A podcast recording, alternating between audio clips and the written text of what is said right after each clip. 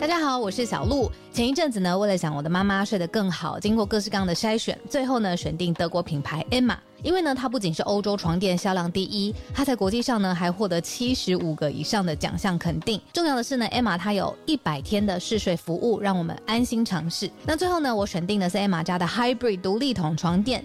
试躺之后呢，我就给它一个 hashtag 叫做云朵般，因为呢这一款床垫它有很强的包覆感，所以躺进去之后就像被云朵包住一样，很舒服，很有安全感。另外呢，这一款床垫的透气度也很好，外层呢有一个布套，它是可以拆下来清洗的。所以最近如果有睡不好想换床垫的听友呢，可以把握母亲节的期间艾玛的床垫组合最低到五五折。那输入早安新闻的折扣码 Morning，额外呢还可以再打九折。相关的优惠消息都在节目的资讯栏，欢迎大家点选链接了解更多。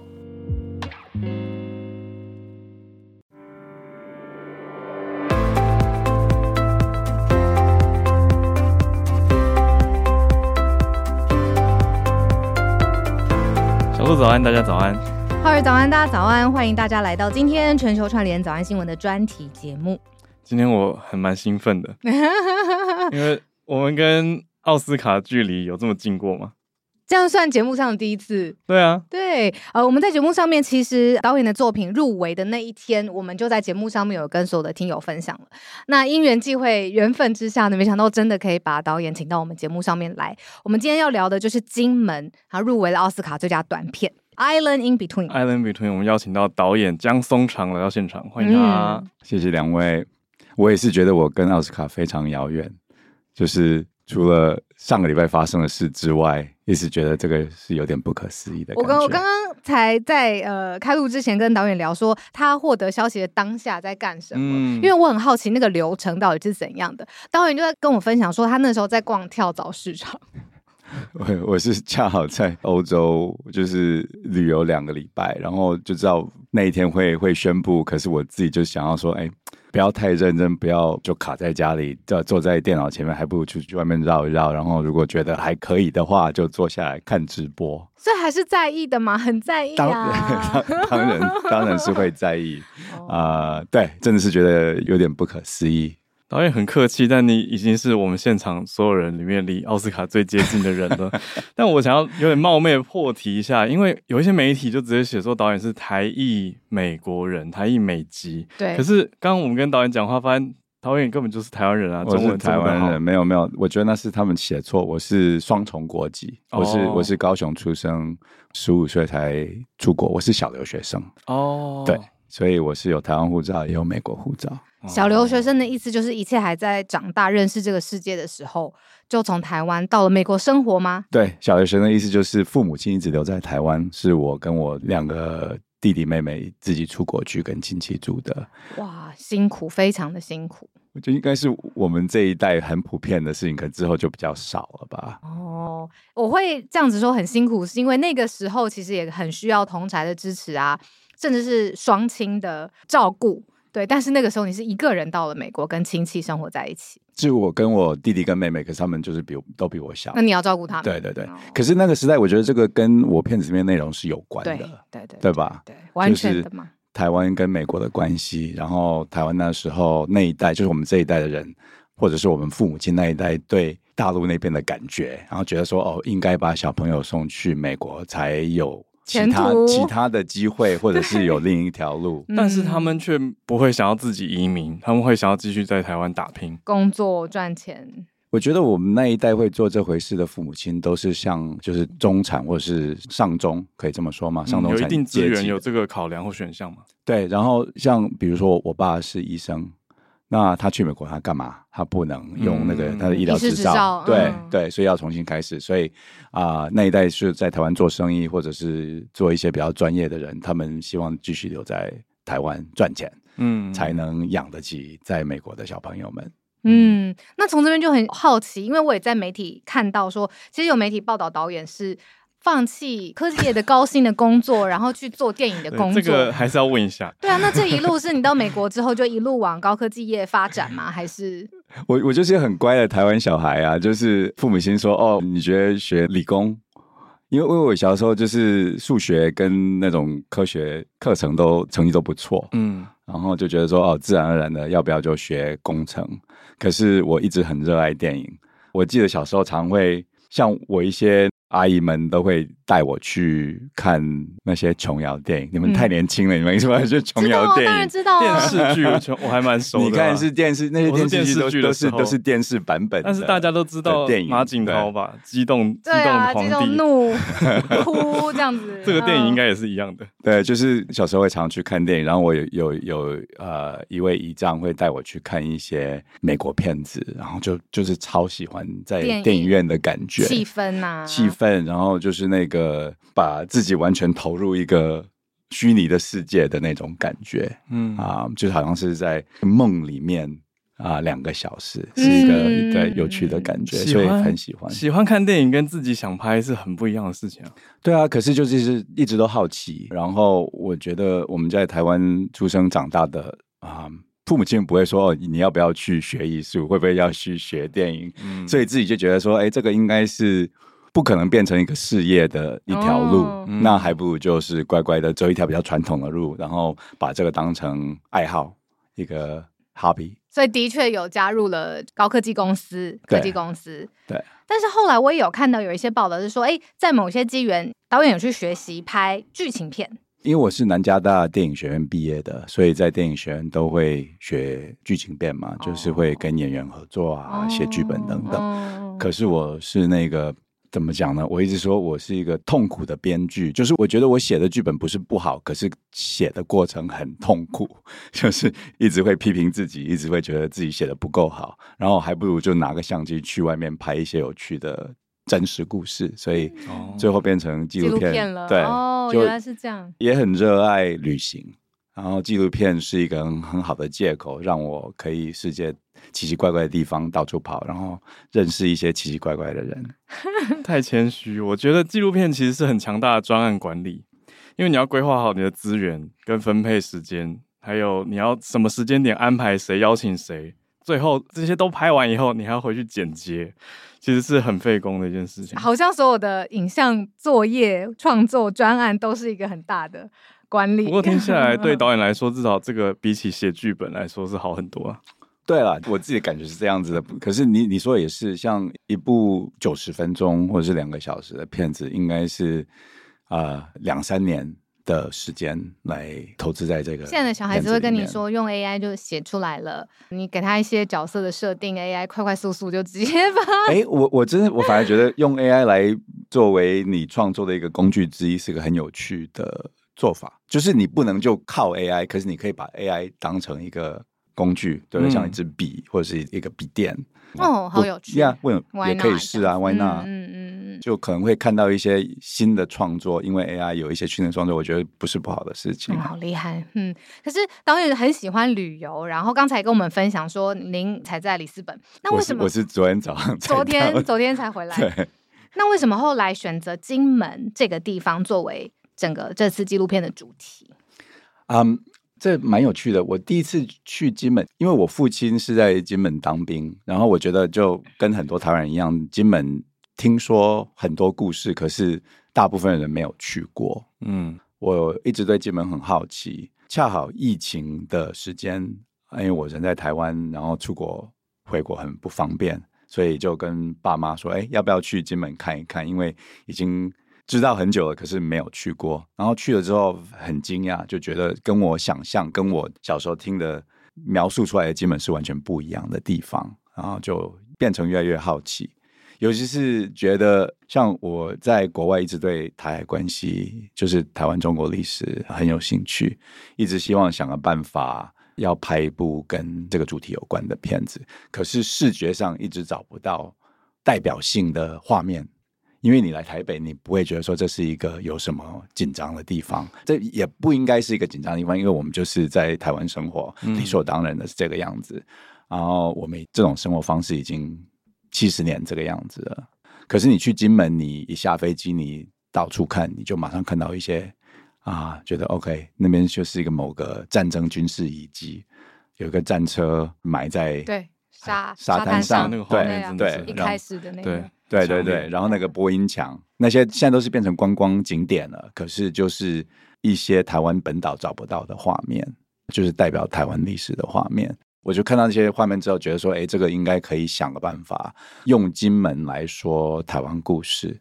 可是那时候也是算一个天真的想法，因为金门的当地居民跟台湾本岛的居民对台湾历史、跟台海关系、跟台湾认同的这些议题，是感觉是完全不一样的，他们态度是完全不一样的，所以最后还是要处理、整理那些差别。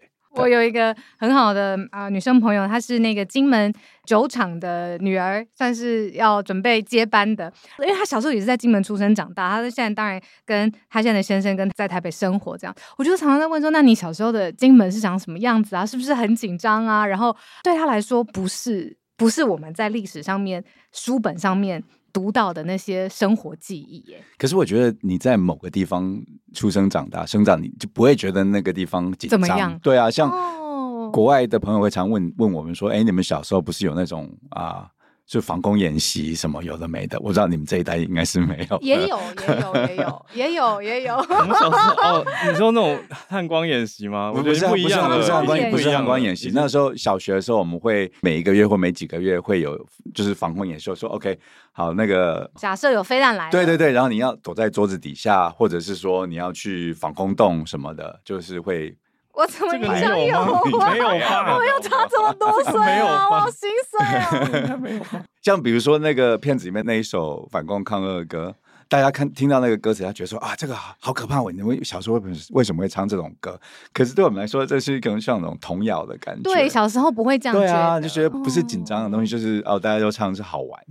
哦，好了，这样可以理解。我高中也比过什么军歌比赛，大家在那边刺穿敌人的心脏，就所有人都要唱啊，夜袭嘛。那时候不知道是这样子的意，也不是不知道，就是知道，可是他已经没有当下的立即感，嗯，而是一种军歌比赛，它是一个比赛，嗯、重点是要赢，嗯，不是不是歌词的内容。我觉得就是跟那个战车一样，对不对？之前是一种武器，嗯、可是现在是变成一种装饰品，现在是变成一种 IG。打卡，对啊，对啊，网红的的背景，盛对啊，盛典这样子，对。现在讲起来当然很举重若轻啦，可是我在想，这整个构思，然后到真的实际去拍摄，然后最后说整理这些复杂的议题，中间一定有很困难的转折吧？嗯，困难可以这么说，每一部纪录片都是困难嘛，就是你想要讲一些比较复杂的议题，你需要抓到一个恰好的点，就是不能太偏某个地方，或者是说你要把。历史跟事实，跟一些地缘政治的细节，跟感情、跟感觉、感受做到一个平衡，所以一直不断的在调整，然后一直不断的在找一些朋友们来给我们一些反馈，所以那整个过程也也耗了一大堆时间。然后我们刚开片，刚开始拍片子的时候，就很希望跟一个大的国际平台合作，因为。对我们来说，这个重点的这部片子是希望追求到很多国际观众理解，因为这部片子是 CineX 就是我们的制作公司啊、呃，在二零二零年左右开始办一个系列的一套，无论是呃电视或者是纪录片跟台湾有关的故事，叫台湾 Matters。然后这部片子是那整个系列的其中之一，嗯啊，那整个系列观点的系列的目的就是希望把台湾的故事讲给国际观众听。然后我是被那个 Ben Ben 就是 CineX 的执行长江显斌，哦，对对对啊，所以 Ben 就邀请我来参与。刚开始是跟做一些填调的工作，就想要把一些主题整理出来。他也恰好在那个时段。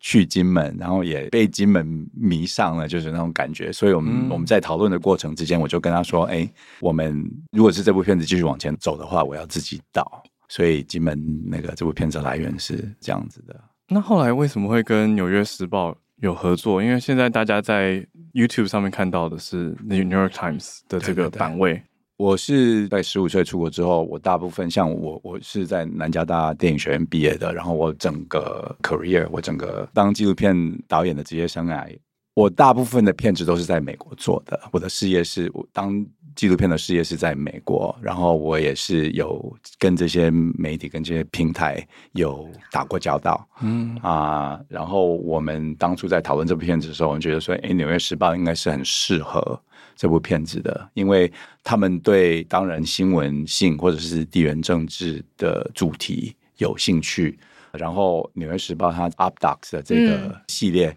又对个人观点。嗯的这个视角来讲地缘政治特别有兴趣。嗯啊，我之前是有跟他们讨论过合作，就是之前其他的案子。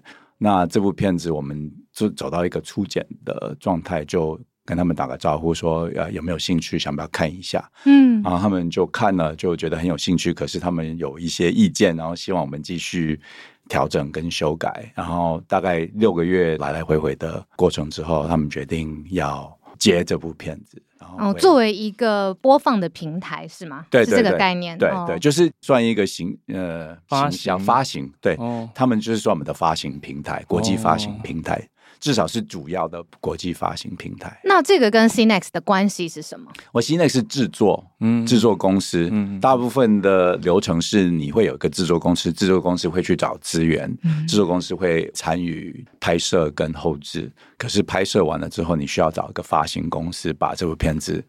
介绍给观众，嗯，那可以这么问吗？听起来可能有点不礼貌。就是当然作品本身非常吸引人，但是也是因为这个平台很强而有力，所以国际的观众，包括奥斯卡也注意到这部片，这是有这样子的逻辑在的吗？当然啊、呃，那个《纽约时报》是一个很受国际关注的平台，他们之前这个 UpDoc 系列的作品已经有被提名过四次，就四部不不同的短片有被提名过，然后他们至少赢过一次。嗯，所以他们是在纪录片圈子里面，那算是知名的短片平台。哦，所以等于已经被确定要合作，已经是某种程度的被肯定了、嗯、啊。对对对，然后就是他们那个平台真的是很惊人，因为我们是十二月十几号就在他们平台上面出现，据他们跟我们说，就是大概一个礼拜内就已经。好几十万的观看，观看。对啊，对。我上去看的时候也被那个观看次数哦吓到了，因为我们之前看 UP 就是会在比如说报章杂志觉得这是个人意见专栏嘛，嗯嗯、那这个 UpDoc 的意思就是 documentary 是特别凸显个人观点类型的纪录片的意思。因为纽约时报跟很多国际报纸他们会有整个部门，就是专门是。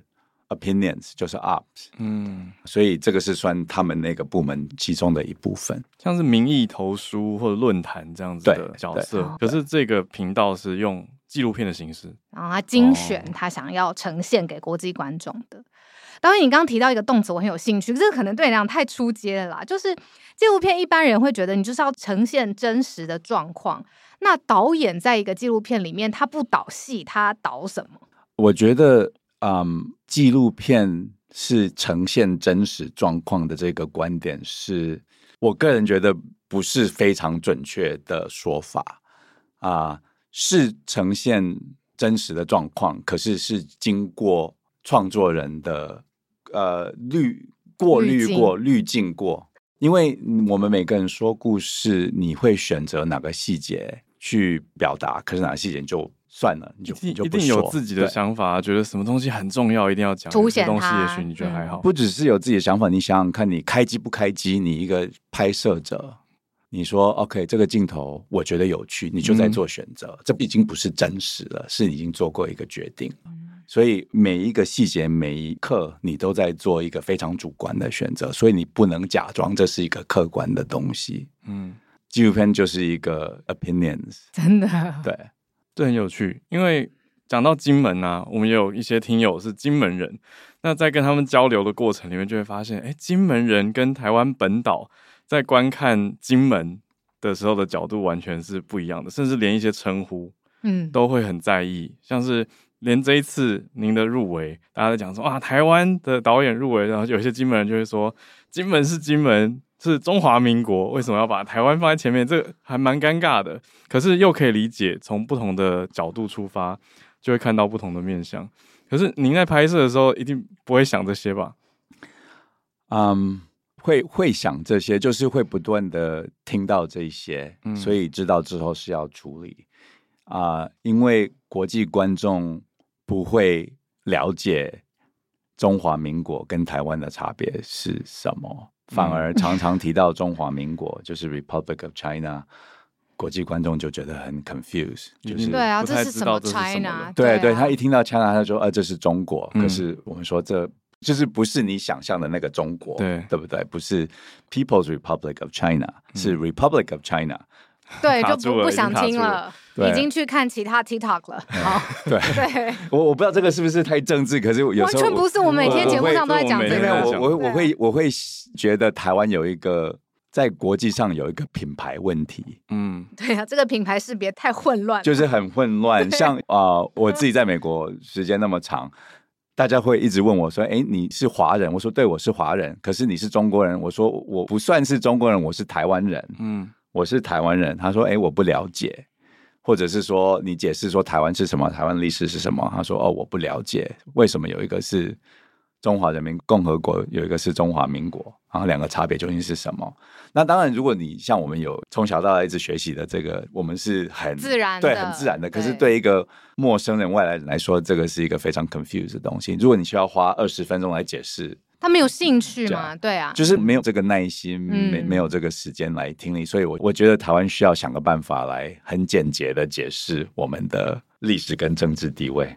这其中一步喽。嗯就是这个是其中的一环节吧，对吧？嗯，um, 也可以这么说。我我真的是希望从一个非常个人的观点，就是现在当台湾人的感觉是什么？那当然这是我自己的观点，可是我也知道也有一群其他人跟我会有类似的意见、跟感受、跟体验。可是会不会在指导或者是在工作的过程当中会？有人说，可是你大部分生长背景都在美国，然后你回来拍我们家的故事，你真的懂吗？可是我如果是拿个台湾护照的人，那我在美国生长呢，就是在美国时间待了二三十年，我不是台湾人吗？嗯，就是真的台湾人是谁？是原住民吗？哦，那其他人都不是台湾人吗？嗯，我现在就是希望经过这个片子来讨论台湾人的多元性，嗯，嗯，因为我觉得。就是大家坚持怎么样才是真正的台湾人，对我来说是反而对台湾不见得是很好的一个角度。我不知道，我不知道怎么来说。就是我觉得台湾人应该是多元化的。嗯，如果你是一位陆配，你也是台湾人，你已经嫁到台湾，你已经结婚到台湾的，你在台湾生长了那么久，你拿台湾护照，你就是台湾人。嗯，对啊，这题是真的，因为有一些外国朋友，你说。陆配好了，他们到底算不算外国朋友？这个我先搁置一边，我们现在没有要定义。可是我讲的是，比如说呃，法国人或者是德国人、美国人，在台湾非常多年耕耘很久的，他可能是做社区服务或者是基金会等等的事情。可是他们会一直纠结于他没有办法拿到身份啊等等。可是常常大家给他们的评语都是你比我们还要台湾人。嗯，对啊。嗯嗯。那这个就有很多可以讨论的空间了。而且我想到的事情是，当台湾这个刚才导演说的这个品牌的问题都已经在国际上面这么模糊了，然后我们自己还用一个超级严格的标签去划分，说你是台湾人，你不是台湾人，那这个又感觉很没有必要。嗯，对啊，我是回想我以前在报英文新闻的时候，嗯、我们也很简化，因为用英文的声音直接去告诉大家台湾这样这样，然后我们会补充一个 official name 是 Republic of China，可是。平常觉得好像 OK，可是如果你换到金门视角的时候，他们其实就会被排除在外面。因为在讲台湾的时候，大家知道台湾本岛嘛，就不会去想到台澎金马这样子的。嗯，对，我觉得这个也是一个挑战，因为我觉得大部分台湾人说台湾不是特意的来排斥金门跟马祖或者是澎湖，我们也可以讲台澎金马。可是台湾是一个至至少从一个国际的角度来说，台湾是一个就是代替整个台澎金马。的称呼的对品牌名称，对 对是是品牌名称，是对是。可是我们内部的这些争论，反而觉得有点没，哎，不能这么会得罪很多人。我就觉得很没有没没关系没意义，就是不是说没意义的，当然是很重要。可是 at the same time，我觉得重点是在哪里？如果重点是对外说我们台湾是什么地方，我们台湾是什么样子，你就不要卡在这个外面的人。根本不会管的细节上，嗯、你需要想个办法来让他们更容易了解了解台湾到底是对对。我们讲故事是为了观众，是为了听故事的人来讲故事的，不是为了我们自己讲故事的。嗯，至少我当一个纪录片导演的观点是这个样子的，我都会一直在想说，OK，我想要沟通的对象，嗯、他们对这个主题的了解是什么？那我怎么能用一个更有趣、更有效率的方式来表达我想要他们知道的一些细节？嗯嗯，我觉得听到这边就是哇，定义这个影片的。问题意识就已经很复杂了。我想请教的是更复杂。等到所有的材料都收集好了，到了剪接的这个阶段，因为我看到说有非常多不同剪出来的版本，我想请教一个您在做取舍的实力，让我们感受一下这是一个多复杂的工作。哇！这时候导演开始摸自己的脸颊，分享大概这个安抚自己的。总共拍了多长？最后到二十分钟嘛，最后剪出来这样十八多。嗯，以前就是你拍。录影带的时候，你可以很明确的知道你究竟是拍拍多少，对，几卷几个小时。可是现在都是档案，对啊，所以我自己也不不是很清楚。无限拍摄权就哇拼命拍这样子吗？也不知道用了多少，真的是不知道用了多少，就是百分比来说不知道用了多少。版本有无数，第一个版本我自己的故事没有在里面，因为当初的概念就是希望用金门人的声音来讲故事，讲金门的故事。啊、呃，也没有用到太多的采访，然后完全没有旁白，好不像哦，就完全完全不是这样子，最后版完全不同的片子。嗯，对啊，当初就是第一个给《纽约时报》看的就是那个版本，然后他们的反馈就是，哎，啊、呃，画面很棒，可是你的观点究竟是什么？我不知道。哇，直接要观点。对啊，嗯，我觉得观点是非常重要，纪录片就是需要观点。我希望大家了解，纪录片就是需要观点。嗯，你观点可以就是怎么动都没关系，可是要有，要有，要有，嗯，因为你光记录那就是流水账。你可以说，OK，今天发生什么事情，八点发生等等，九点发生，那你如果这个才是真的记录的话，就不是纪录片，嗯。Anyway，对，纪录片就是要观念。我们当学生笔记已经超好了。好，所以一开始的版本这是第一个，然后后来呢，一千个不同的版本，有这么多吗？可是我我觉得这部片子的版本对我来说也没有特别多。就是我平常不论是哪一个作品，都会经过无数的修改跟无数的版本。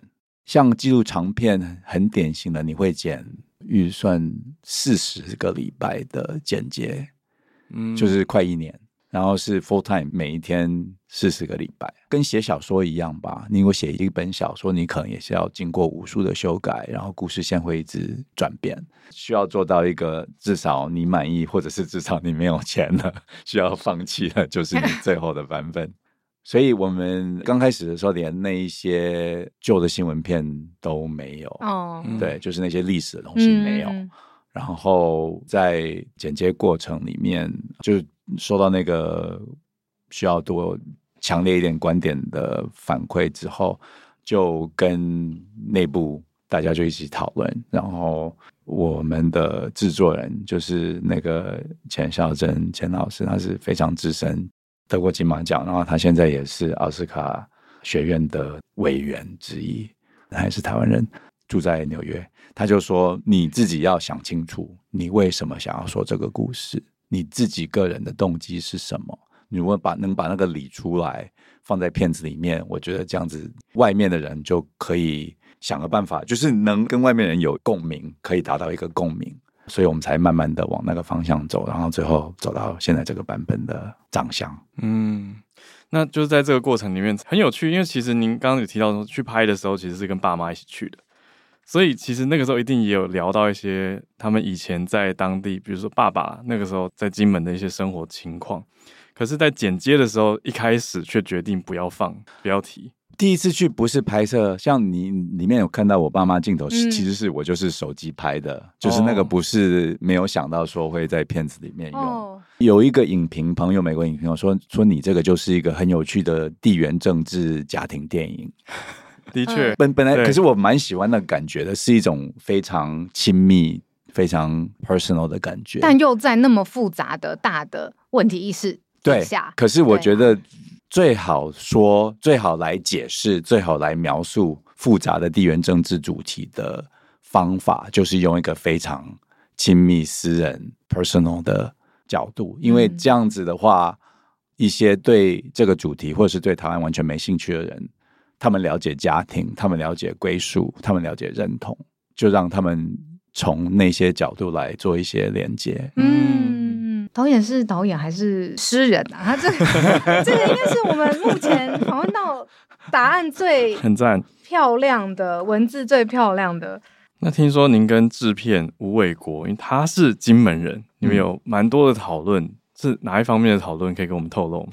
因为我我是外来人，所以金门那边的不论是希望认识一些当地人，或者是想要拍一些故事或画面，都是需要麻烦伟国，因为他对金门非常熟悉。他是不只是当地人，他有一段时间是当地县议员的助手，所以他就是人认识很多地方很熟。嗯所以我们会讨论一些，我说哦，我想要拍到小三通渡轮的码头，嗯、我们怎么进得了？嗯，啊，他说 OK，我去找一些 之前在对之前在县政府的朋友，看看有没有可能，嗯啊，或者是说我想要找某一位阿伯来采访，或者是找一些年轻人，就是已经离开过金门，可是又返乡的一些年轻人来拍摄，能不能帮我们找一下？他就会去。找一些想办法，对，想办法找一些，然后我们就找他们聊。这样听起来都还算蛮顺利的啊，他很有办法。嗯，很多东西是想要拍拍不到，可是就就这样子，反正就是抽象的东西吗？还是不是？不是像比如说，我本来当初想要拍的就是小三中恢复，就是希望能拍到疫情后哦，小就是重新热络起来的感觉。对对对，就是说陆客又回来了，金门当一个。观光地点的感觉是怎么样？就是金门人跟大陆人，或者是金门人跟台湾本岛人的两种不同的互动感觉。哦，可是就没有拍到，就拍不到，嗯、不可能拍得到。嗯，或者是说，如果有干涉到政府，就进不去。所以很多地方也是很多想要拍的东西是完全不可能拍得到的。那拍不到，就需要故事要重新来想，整个结构需要重新来处理。嗯，所以就才会有一段不停的有新的版本。嗯，那在呃哪一个版本的阶段，导演发现哇，陆配这个议题很感兴趣，很有趣。本来就本来就感兴趣，因为第一个版本里面就是我想要看到年轻人，我想要看到年纪大一点的，我想要看到军人，我想要看到旅游业的人，嗯、我想要看到就是陆陆配是一个 OK 的用词嘛？OK 吧，大家拜托 OK。如果不行，我们再 不要来骂我们，大家都知道我们在说什么好吗？陆籍配偶这样对啊，陆也可是他们真的是陆籍吗？如果他们嫁到台湾，不是有拿到台湾身份证？新住民。对啊，也算也算新住民。这时候我们所有人深锁眉头，完全没有不敬的意思。对，只是在好奇该该怎么处理的这一刻。对，从对岸嫁来金门的媳妇，这样可以吗？我是哎，我们我们有我们有认识，对啊，我们有我们有认识，也是啊，也认识先生，就是是啊，是配偶啊，对，就是是配偶，是配偶，就是就是本籍大陆本籍中国的搬到金门的配偶，是。对。啊，uh, 我觉得那一群那个社群对我来讲是特别有吸引力的，因为我想要抓到的就是这一种，一是算卡在中间吧，可是也是算一个多元，对啊，他们也是对在中间的人，是是是，军人也是 in between。我觉得因为这个时代也已经不一样了，他们的养成跟职业使命感也是 in between。对对啊，我反而觉得就是不论如何，你谈深一点，每个人都会有一种 in between 的感觉吧。嗯。所以就是想要，导演也是啊，哎，当然是，当然是因为会想要拍这部片子的动机，就是因为我知道我是一个 in between 的人，我是双重国籍，我在美国这样看我是华人或者是亚洲人，我在台湾大家会觉得说，哦，你就是美国人，可是我反而发觉有很多跟我立场蛮类似的人，然后是一个有趣的空间，我站的地方，探索一下，对，就是一个边缘。对不对？边界是一个很有趣的地方，不论是地理边界，或者是认同的边界，或者是多元化，我觉得都是一个很有趣的领域。那在跟他们的互动当中，您觉得有，嗯，要怎么说？有什么有趣的发现吗？因为既然都是 in between 的话，你说金门人还是陆配？陆配，继续用这个词，对啊，比较简单。嗯。Um, 我觉得，因为他们自己的认同可能还是对岸的对岸人，嗯嗯，可是他们的小朋友们、他们的小孩子们是金门人，是台湾人，嗯、他们的配偶是台湾人，所以他们应该不论如何也是有很多台湾的观点跟台湾的概念已经在他们心里。像我自己在美国住了二三十年，我一定有美国的影响，很大的影响。可是。他们也是还是会继续找其他的朋友们，他们都是类似背景的朋友们在一起。嗯、对，所以我觉得那些对我来说都是都是很有趣的。我反而有拍一个场景，他们有一群人聚餐，然后就他们在聊天的一些细节。嗯啊，可是最后就没有、这个、没有用上，对，没有用得上，嗯、就是没有这个片子里面没有这个空间可以用。但有保留的就是两位女性，她们之间坐在椅子上的那种很家常式的闲聊对话，聊如果返乡可能要打几剂疫苗，对对，举重若轻，对啊。对，我想要表达的就是，大家会不会觉得说，呃，如果是不熟悉他们的生活方式，可能很不一样。可是你就很明确，他们就是姐妹们在聊天，然后再讲一些很平常，日常的事，对对。可是他们碰触到的一些，反而是一些大主题。可是。是大主题，在浓缩到一个人跟人关系里面的一些小细节。其实我有问过我自己，假设我爱我的先生，我需要我爱我先生的国家认同吗？其实我觉得好像可以拆开，耶，嗯，就是也可以有，也可以没有，就是要看每一个人，对，不一定。然后所以就会有很多种，你知道，答案或生活方式、生活观这样。嗯嗯，我觉得那很有趣。你刚刚讲的那、嗯、那段，我当初没有想到，或者是没有机会问他们。这回事，嗯，我也好奇的是说，像刚刚讲的那个镜头啊，您几乎都没有问问题打断他们，就不会介入。对啊，那镜头在旁边的时候，那个气氛是怎么样的？我们看到的是，已经他们聊了好久，终于比较自在，有一个镜头在旁边盯着他们拍，还是说本来他们就觉得不介意你在旁边拍？还是您其实问了很多问题，最后没有剪进去？我们可能在那边待了一个多小时吧，两个小时左右。就聊天，可是我觉得这个就是纪录片工作者，不论是摄影师或者是导演，我们需要在某个环境制作出来一个舒服的气氛，让大家觉得说，哦，我们就是值得信任的人。因为我当然会跟他们，偶尔会跟他们插嘴或对话，可是就偶尔，或者是说觉得节奏对，我会插一句。或者是说，我会就是直接跟他们说：“哎，你刚刚有提到这些，你们能不能更深入的讨论一下这个点？”然后他们自己就会对话，我不需要问他们一些问题。对我来说，我喜欢的纪录片就是有这种类型的互动跟场景。我比较喜欢多看这些，然后少看一些采访类的东西，是我自己的。挺好的，就一问一答。对对对，我记得我记得，嗯，也是算那个 style，也是算一个美感。就是我比较喜欢，感觉上是在某一个日常生活的场景，相机出现，可是没有没有打扰到他们太多。可是当然，我在现场就是有打扰到他们，他们会说在陌生人面前说的话。可是我的责任就是我怎么把我自己做成一个最友善的，或者是最值得信任的陌生人。导演，那好奇问哦，有没有一种纪录片的风格是，你就跟我讲这些、这些、这些、这些，他反而去指导呃纪录片想呈现的人事物，一定要走去哪个方向？比如说新闻采访也会跟当事人说，你就跟我讲这个最重要那一句，你就给我一个情绪，然后跟我说这十个字，讲一下当时的心情。对，他那时候跟你说什么啊？故意问，再讲一次。对对对对对。怎么说呢？我自己不会做这一种模式的采访或者是拍摄。可是我也看到有趣的纪录片，有导演这么说，就这么跟他们说拍者这么互动。可是整个镜头都是用在片子里面，就是你可以 听到导演有讲这几句话。嗯，我觉得这很多就是一个啊、嗯、艺术创作手法。对，就是 transparency 透明度。嗯、对，就是你对观众多多透明、透明清晰的呈现。如果观众能看到，你就这样子。跟一位受拍者要求这些东西，然后你看到受拍者的反应，这是也一个透明，对，这是一个透明，也是一种真实跟透明。这是一个真实、啊、观众会有他们的判断。对对，对，如果你把自己剪掉，可只就那个受访者的反应，那反而是不透明，一种隐藏。对，很多学问。太多学问了。好，那我们今天特别把导演请来呢，是因为导演在奥斯卡短片的这个类型呢，已经确认是入围了。